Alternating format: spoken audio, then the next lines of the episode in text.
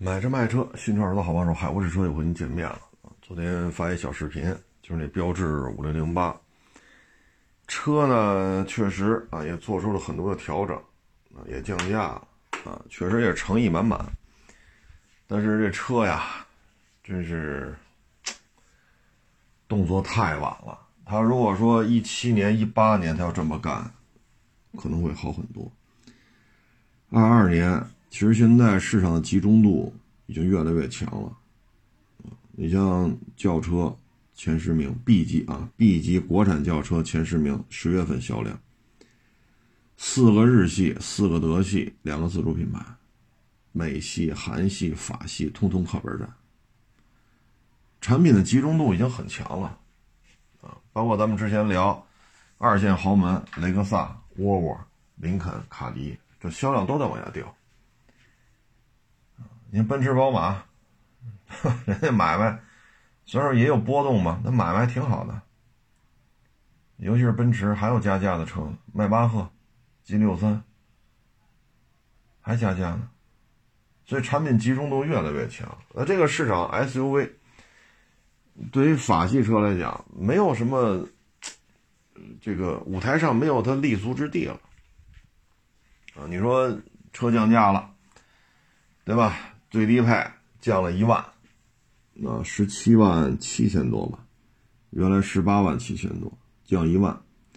然后原来是二一百七十马力的一点六，现在升级为二百一十一马力的一点八，啊，你看降一万，动力还增加了，从一点六升级为一点八，啊，原来没天窗，现在有大天窗，啊，原来是没有的啊，现在是大天窗，不是小天窗，倒影，啊。前排双电动的全车皮椅，原来是全车布椅、布座椅，前排主驾、副驾都是手动调节，对吧？全液晶仪表盘，这过去也没有啊。过去手动空调，现在升级为自动空调，无钥匙进入、无钥匙启动啊，这也是新增加的。所以你看，这配置增加了很多啊，价格还下调一万，动力从一点六升级到一点八，诚意满满。卖得动吗？卖不动。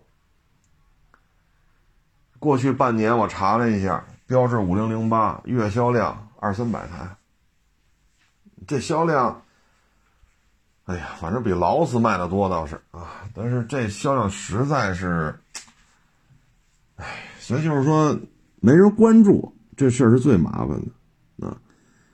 你喊破喉咙也没人来救你了，你说这事儿你还怎么办呢？这就是动作太晚了。他一七年、一八年他要这么干，可能会好一些吧。所以我们只能说市场集中度越来越、越来越明显了啊。也就是说，强者恒强，弱者恒弱啊。舞台越来越小，舞台上那个聚光灯打的光也越来越小，所以能容纳的主机厂也越来越少。所以标致五零零八这么改那么改，现在很多网友说了没 4S 店呀，我们那城市没有店呢。你说你怎么买？那为了买一个十几万的车，好家伙，在川州粤省，就比现在的疫情，你这川州粤省这风险有点高吧？这个。再说了，保养怎么办呀？这车咱敢保证不刮不蹭吗？刮蹭怎么办？上哪买件去？对吧？你你你得保养吧？保养去哪儿做呀？连四 S 店都没有了。所以你很多事儿现在舞台集中度越来越高。你说标致连二线品牌都算不上，啊，所以你这现在就怎么升级，它也就这样了。呃，就是这话题呢，再说说十月份 B 级轿车国产的排名啊，四个日系，四个德系，这个销量啊，应该说对于其他品牌来讲就无能为力了啊，无能为力。雅阁、凯美瑞、天籁这仨都进前十了，凯美瑞第一，雅阁第二。然后就是帕萨特，啊，就是德系的嘛，啊，所以前十名里边等于就是日系、德系了。自主品牌就俩，红旗 H 五，还有那个比亚迪的电动叫什么来着？叫海豹还是叫什么来着？啊，所以这个级别呢，我们看啊，传统油车还是占据了比较大的一个比重，电车的比重并不高。这里边呢，我觉得其实说白了啊，这就是丰田和大众的较量。为什么呢？四个日系有凯美瑞和亚洲龙，啊，四个德系里边呢有帕萨特、迈腾和奥迪 A4L。也就是说，B 级轿车前十名里边，三个大众，两个丰田，这两家占了五个。啊占了五个，剩下的就是雅阁、天籁，啊，然后那个是奔驰 C，啊，这就仨。接下来就是红旗 H 五和海豹，啊，所以能看得出来吧？这个老牌的主机厂，过去在国内吧也这么多年了，丰田和大众在油车当中，这绝对是俩大腕儿。这里边觉得比较神奇的呢，就是帕萨特，这车呢，因为中保研的事儿嘛，一度前十名里没有它了，月销只有几千台，但是自己是也是想辙嘛，啊，也加上帕萨特在国内差不多也得二十二三年的历史了，所以帕萨特呢，现在也卖了一万五千九，排第三，啊，雅阁排第二，一万七。凯美瑞两万两万二排排第一，帕萨特卖一万五千九，这成绩相当不错。迈腾的卖一万二，啊，排第四。天籁也卖一万二，也排第四，啊，这里边我觉得帕萨特应该说算是一个打了一翻身仗吧，啊，你说中保研那事儿有没有影响？有，双离合加这个 TSI 持有成本。大公里数的耐用度，这都是值得商榷的地方。但是，牌子，这牌子在这儿呢。帕萨特这仨字儿，它是有号召力的啊。毕竟帕萨特从那会儿进口嘛，老 B 四，帕萨特 B 四啊，二点零八气门，四缸八气门啊，到帕萨特 B 五加长，什么激光焊接呀，空腔注蜡呀。一点八 T 增压呀，二点八 V 六啊，啊，所以它有一定的历史传承，消费者还认，给了他一个机机会，就是翻身的机会啊。迈腾呢，卖卖的这个量和帕萨特卖这个量加起来，作为 B 级轿车来讲，这量可是不低啊，一个一万二，一个一万五千九，加起来两万两万八啊。两万八，这个销量就相当高了，啊，因为第一名凯美瑞才卖两万二，啊，亚洲龙呢卖第七卖啊卖第八，亚洲龙卖了八千三，两万二加八千三，也就是三万台，三万台。那迈腾加帕萨特卖两万八，所以说一个三万台，一个两万八，这两家绝对是 B 级轿车的霸主，啊，其他的像君威、君越。我记得早些年，君威、君越都能做到前十，啊，所以君威、君越一个月干的两万多台。那现在呢，没有了，君威也没有，君越也没有，啊，所以美系呢已经边缘化了。嗯，现在消费者就是不认，你是一点招没有。那你说君威、君越折扣低吗？一点都不低，那折扣幅度很高。那现在国内呢，就是折扣高不代表销量高，啊，所以现在已经到了这种状态了。你作为弱势品牌来讲，一天优惠没有，肯定不行。那给你一个高额折扣呢，还是不行。那你说怎么办？没有办法啊。所以现在前十名里边就是丰田和大众在这 PK 啊。大众呢？如果说我们刚才是普通品牌啊，就是丰田对大众，两万八对三万，这是车型合计数啊。如果再把 A4L 加进去，那肯定是大众胜了，因为 A4L 卖了九千五啊，两万八，这是迈腾加帕萨特，你再加这九千五，好家伙，这数就高了，啊，这数就高了。所以呢，基本上就是这两家在这抗衡，啊，呃，新能源呢，在这圈子里只有一个，就是海豹，啊，卖了七千多台，这个级别划分，我觉得也挺有意思啊，我以为还得有个什么。毛豆三之类的，这个这这个级别里没把这车划进来，啊，有点意思，呵呵，呃，看吧，啊，看吧，这个电动汽车呢，将来占比肯定会逐渐升高的，啊，还有一个呢就是宝马三，宝马三呢这个销量下滑的确实比较厉害，这有可能跟它改款呀什么之类的有关系。因为奔驰 C 进入这个前十了，啊，奥迪 A 四进入前十了，奥迪 A 四卖了九千五，奔驰 C 卖了一万一，啊，卖了一万一，所以我觉得应该是有希望的，啊，看看过几个月吧，我觉得宝马三进前十应该问题不大，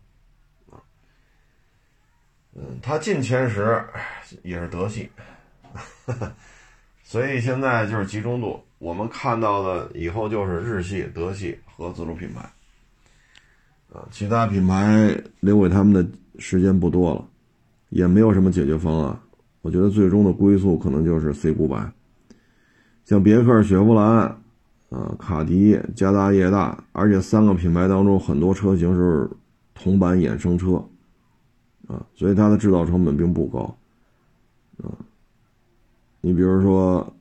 叉 T 六、昂克旗、开拓者，这不就是一个车吗？啊，所以卖的都不好，但是我仨车加一块，我成本摊销还可以啊。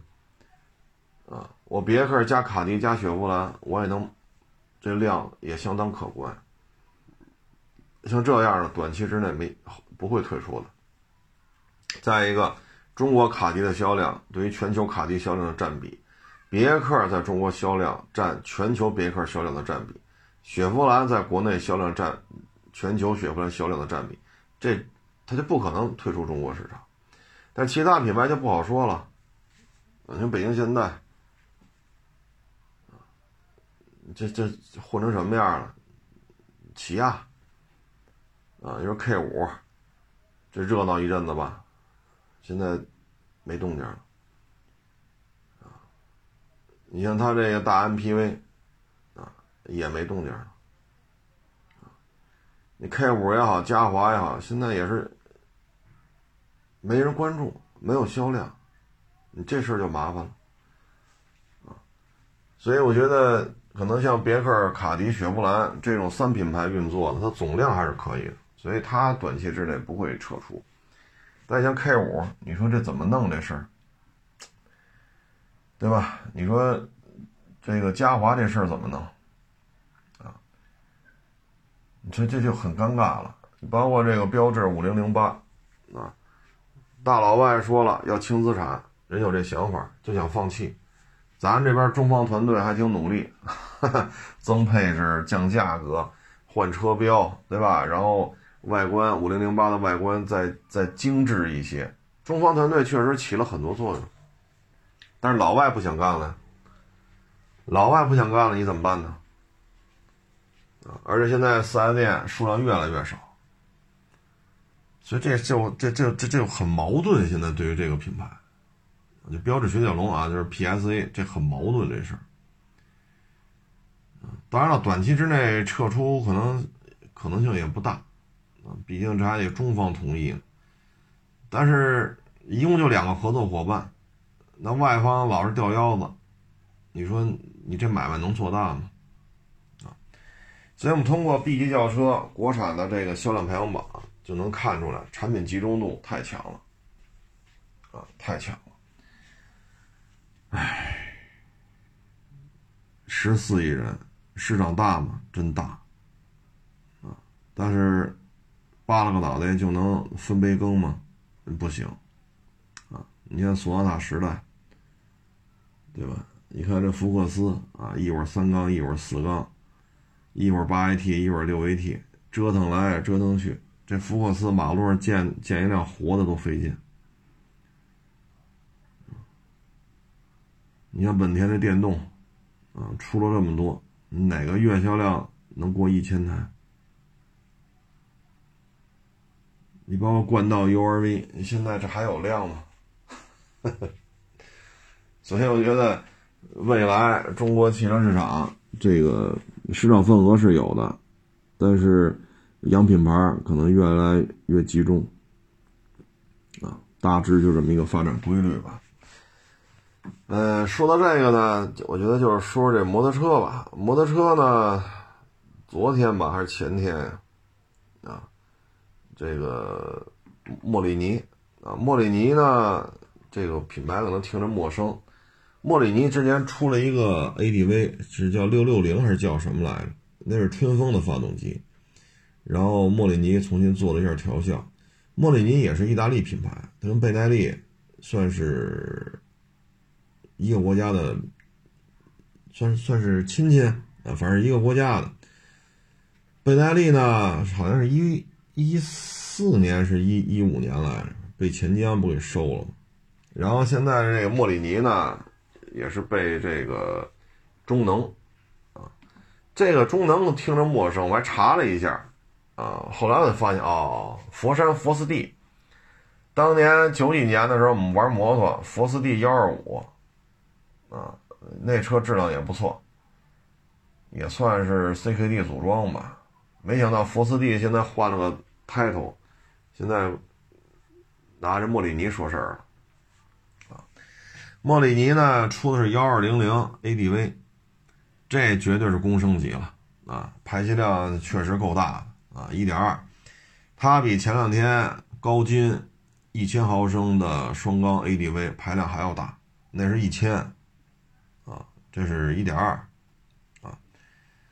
嗯，大致的动力参数，我觉得对于 ADV 来讲，这动力参数可以了，啊，参照了一下莫里尼原来这个 V 二一这个一点二排量这个车这个动力，它这个我觉得不是有劲儿没劲儿的问题了，它主要就是质量怎么样，啊，主要是质量怎么样，嗯，现在摩托车圈吧。我们能看到的就是这种收购，啊，就是收购，啊，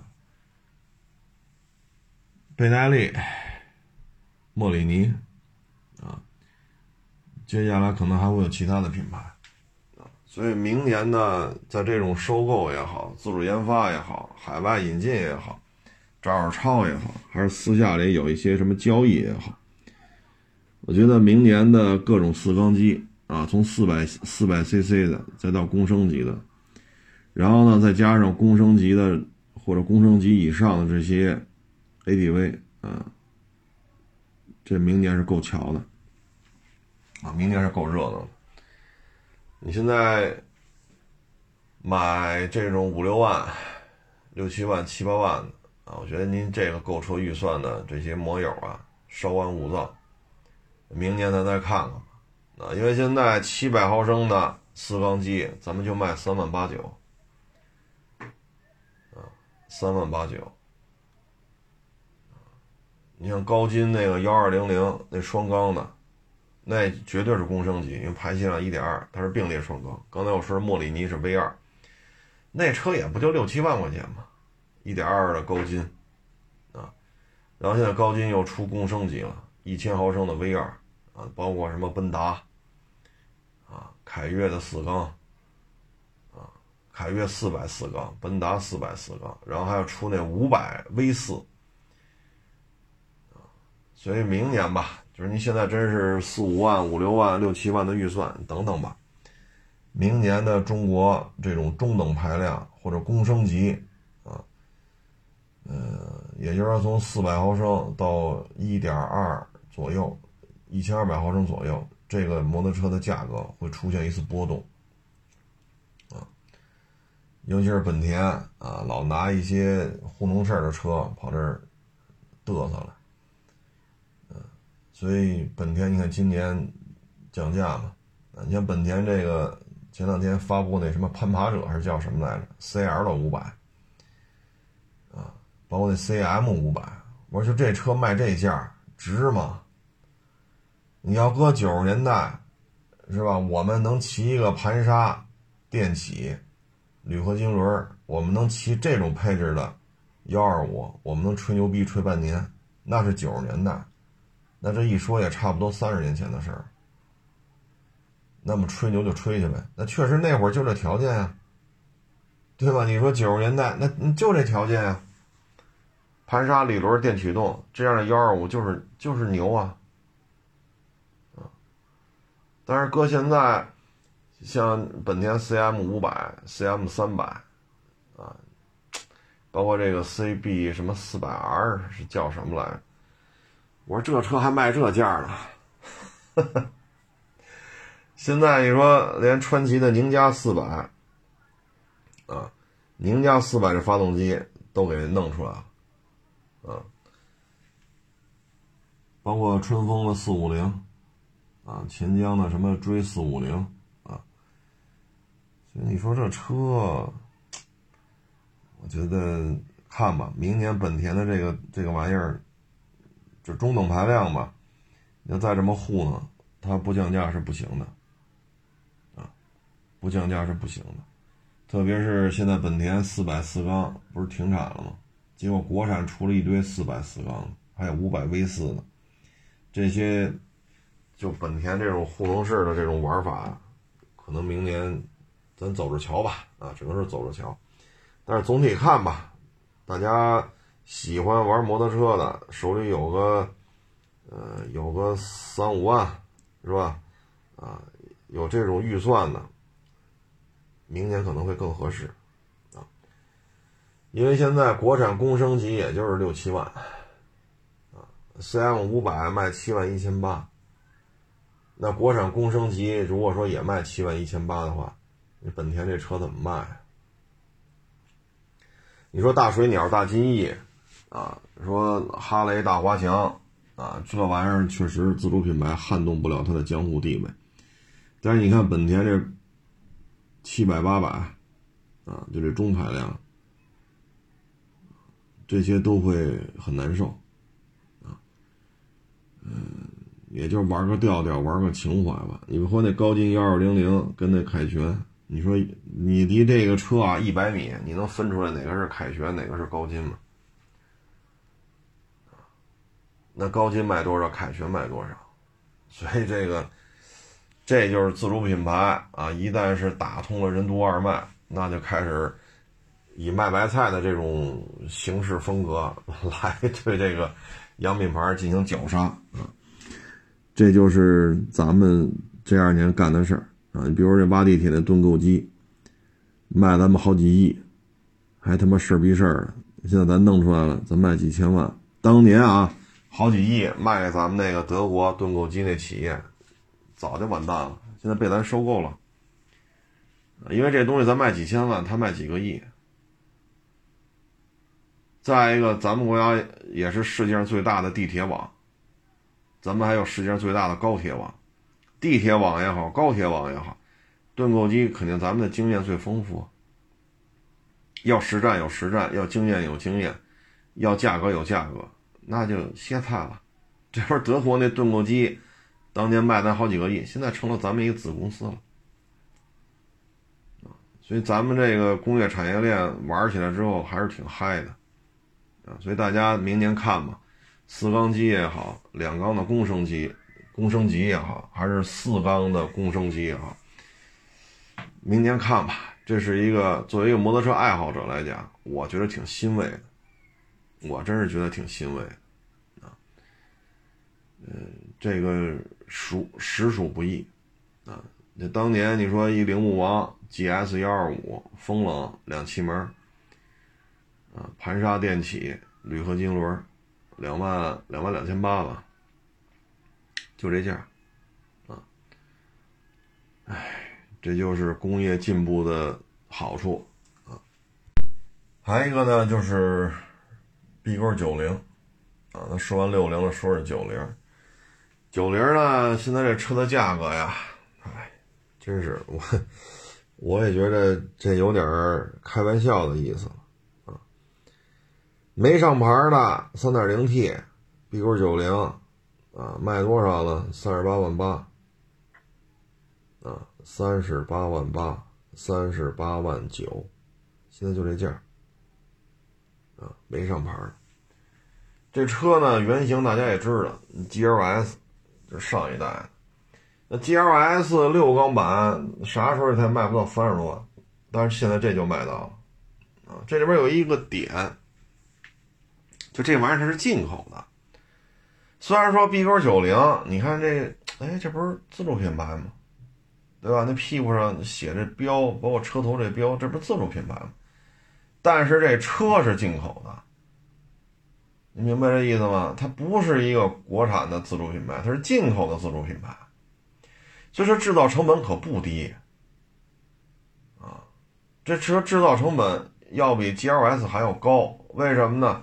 外观内饰都做了一些改变，要单独开发模具的，产量又这么低，你不像 GLS，美国有，日本有，对吧？欧洲很多国家它也卖，中国也有，你都能买到 GLS。只不过规格不同，对吧？非洲它也卖，南美洲它也卖，GLS 哪儿都能买着。但是 B 勾九零只对咱们这儿，所以它的成本并不低。那现在我们看这车卖三十八万八，哎呦我去，我这车是赔的是挣的。GLS 啥时候也没也没卖过三十多万呢，对吧？你折折美金的话，折五万多，五万多 dollar 在海外买 GLS 三点零的。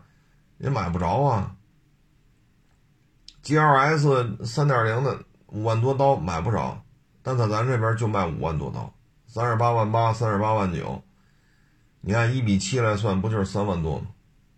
啊，五万多不就是五万多刀吗？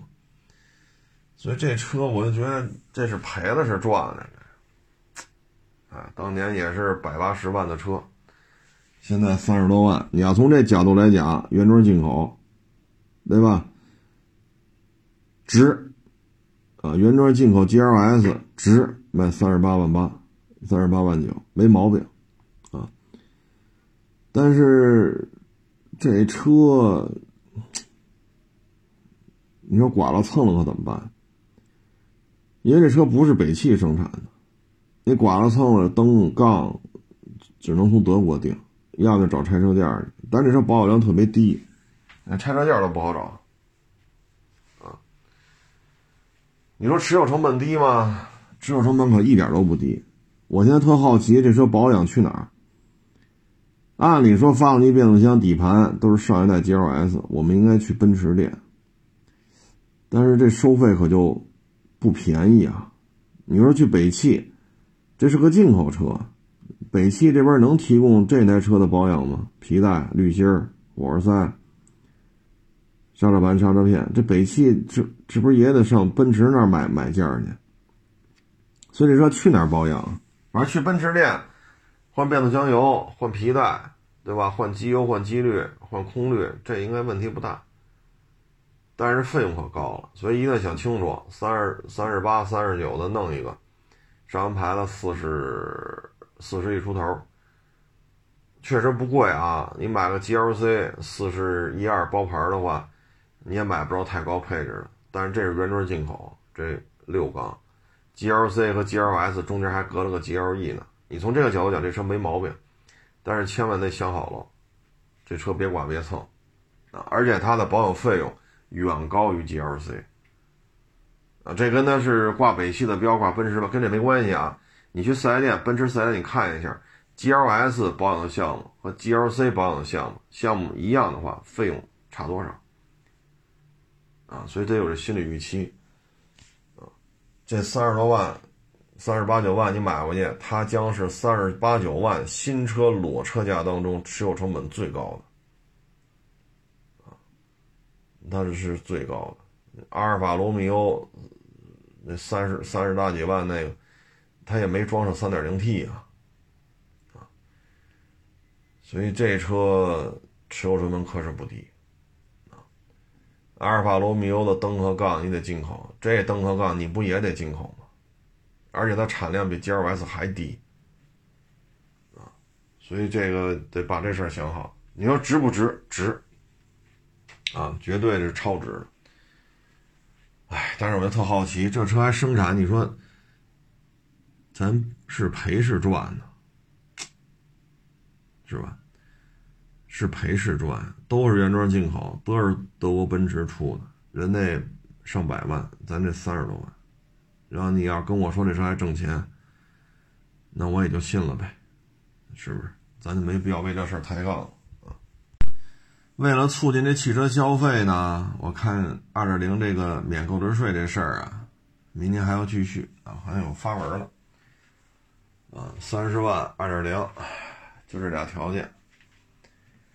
这个事儿吧，咱不说明年对于车市有多大拉动作用，咱就说今年。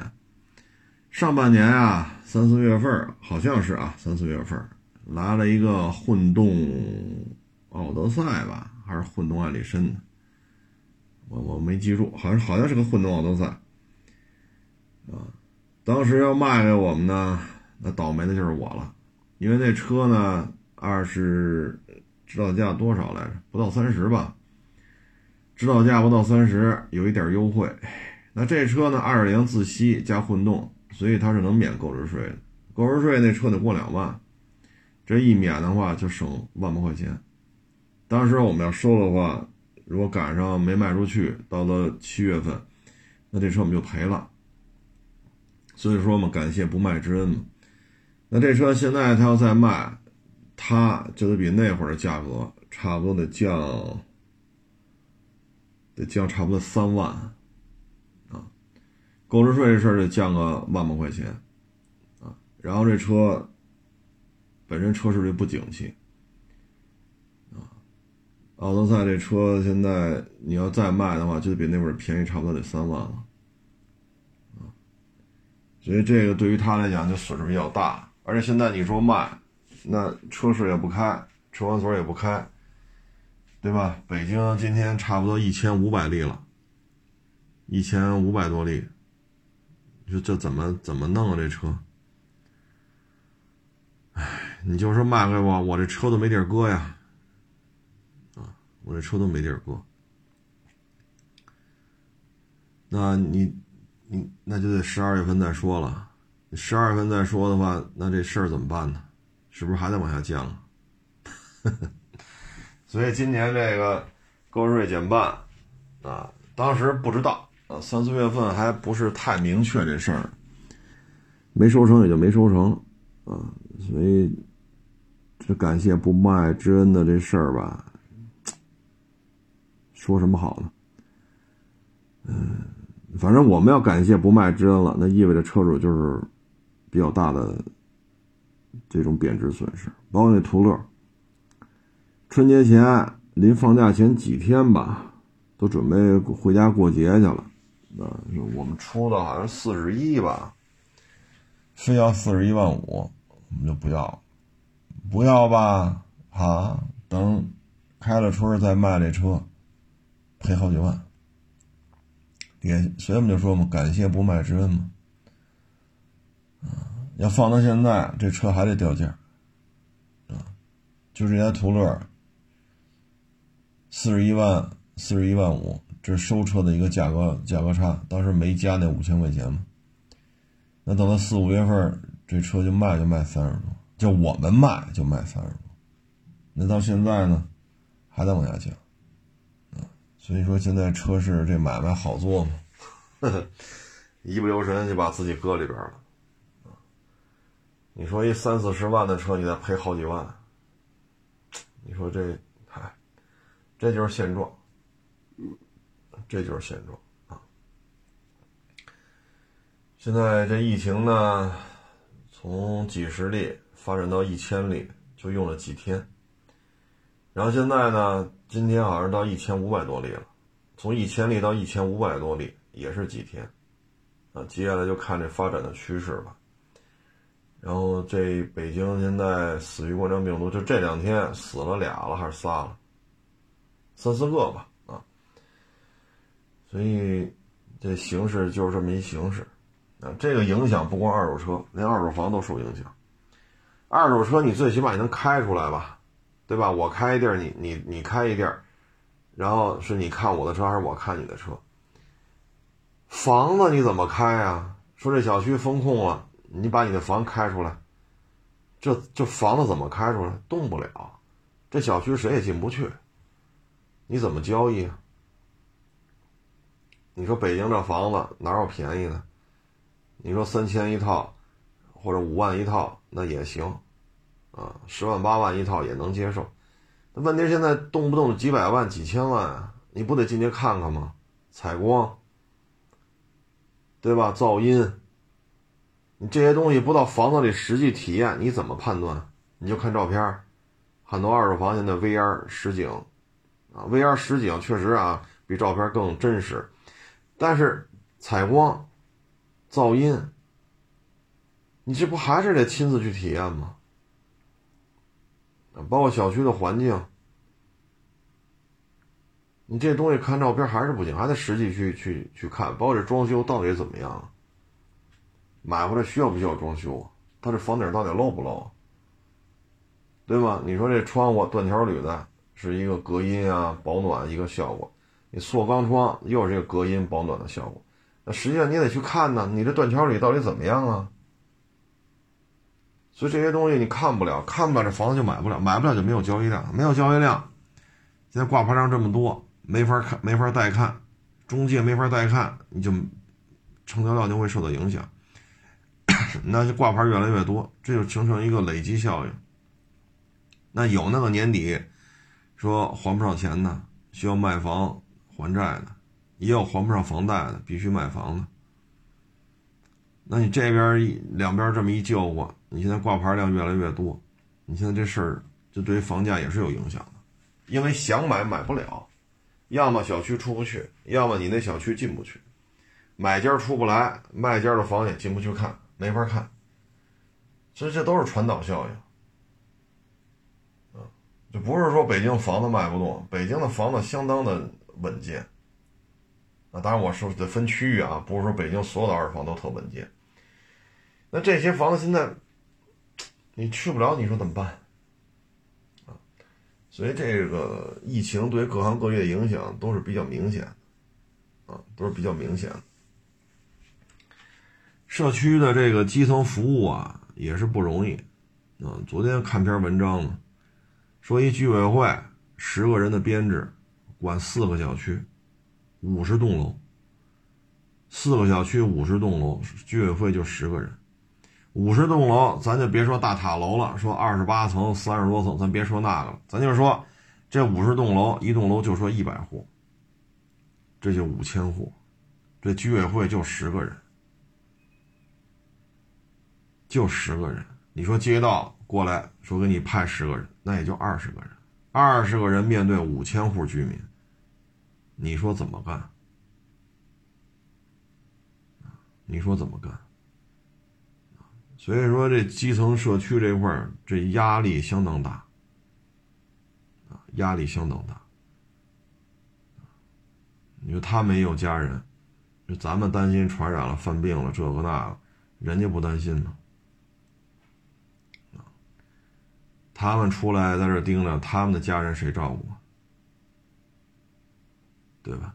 所以也不容易，啊，也不容易。咱晚上跟家睡觉了，他们呢，我在小区门口站着。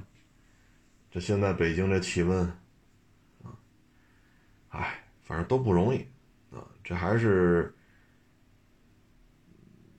互相理解吧，啊，互相理解吧，啊，反正大家要做好防护吧，啊，勤洗手，戴口罩。人多的地儿少去，啊，理解万岁，啊，欢迎关注我的新浪微博海阔试车手。